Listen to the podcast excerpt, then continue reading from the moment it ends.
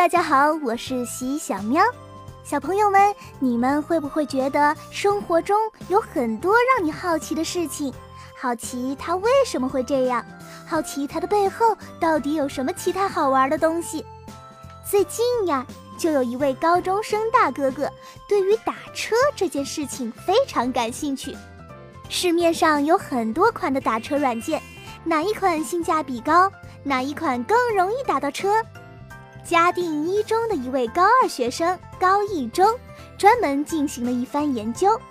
他的这一篇美团打车和滴滴打车的选择方案，获得了二零一八年上海市中学生数学知识应用小论文二等奖。肯定会有小朋友问了，这位高中生哥哥到底在做什么呢？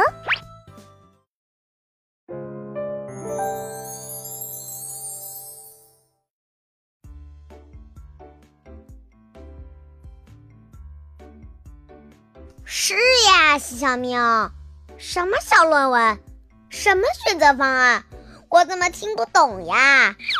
不就是打车软件吗？我妈妈平时只用滴滴打车。别着急呀，其实说了这么多的东西，这位高中生哥哥只是对一个问题很好奇，那就是美团打车和滴滴打车哪个更好呢？于是他就针对这个问题开始进行研究，研究着研究着，还顺便拿了个奖。那他是怎么研究的呢？像这种问题，每个人都有自己心中的答案，很难下定论。所以这种情况有一个东西是当然不能少的啦，它就是调查问卷。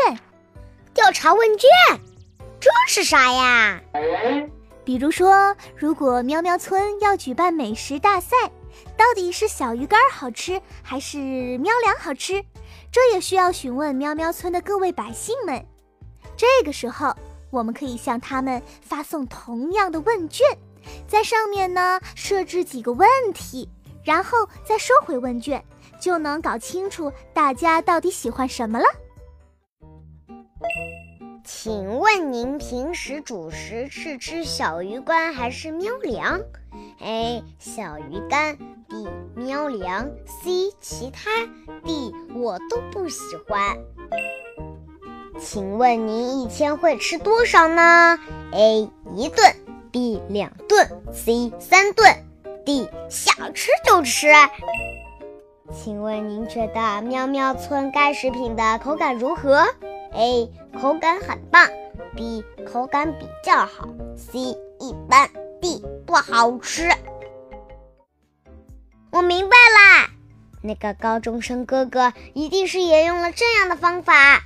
他肯定会问好多人到底喜欢哪个打车软件。答对了，他以嘉定镇地区为范围，印制了一批调查问卷，派发到周边小区，并进行收回。还设计了网上调查问卷，分发给同学、邻居等等。在收集到了第一批一百份有效调查问卷后，他又开展了第二批调查问卷。经过严密复杂的计算，他发现，美团价格比较便宜，但是滴滴等待时间比较短。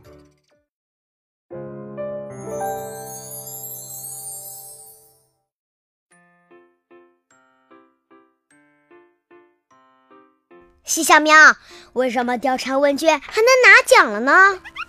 这是因为这位大哥哥不仅只运用了调查问卷这一种方法来研究这个问题，还有做数学计算、写论文、总结和交流等等。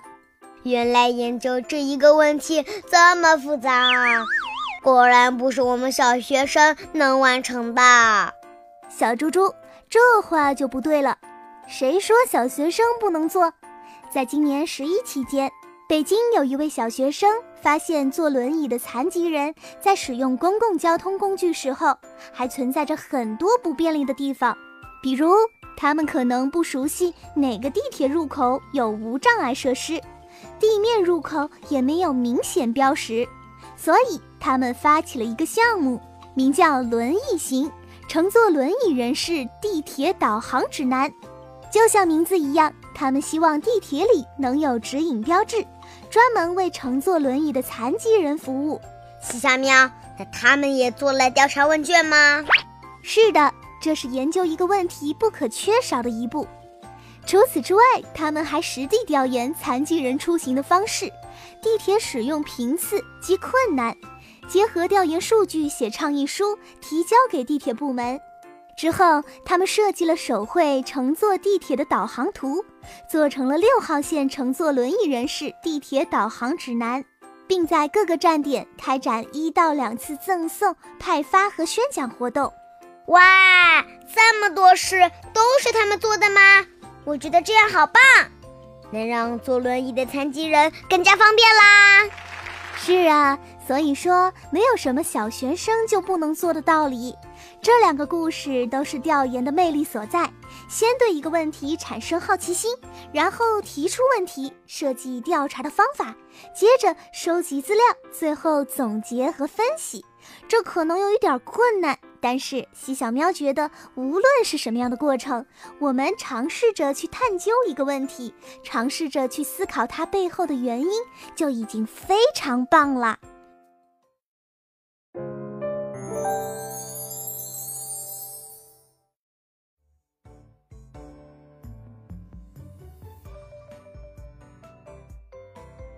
好了，各位亲爱的小伙伴们，创意调研为生活做出一点小改变，这个新闻故事就讲到这儿喽。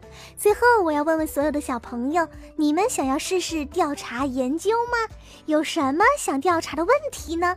欢迎关注“童眼看世界 ”News 微信公众号，并且扫码加入社群，和我们一起讨论。我们还有独家礼品送出。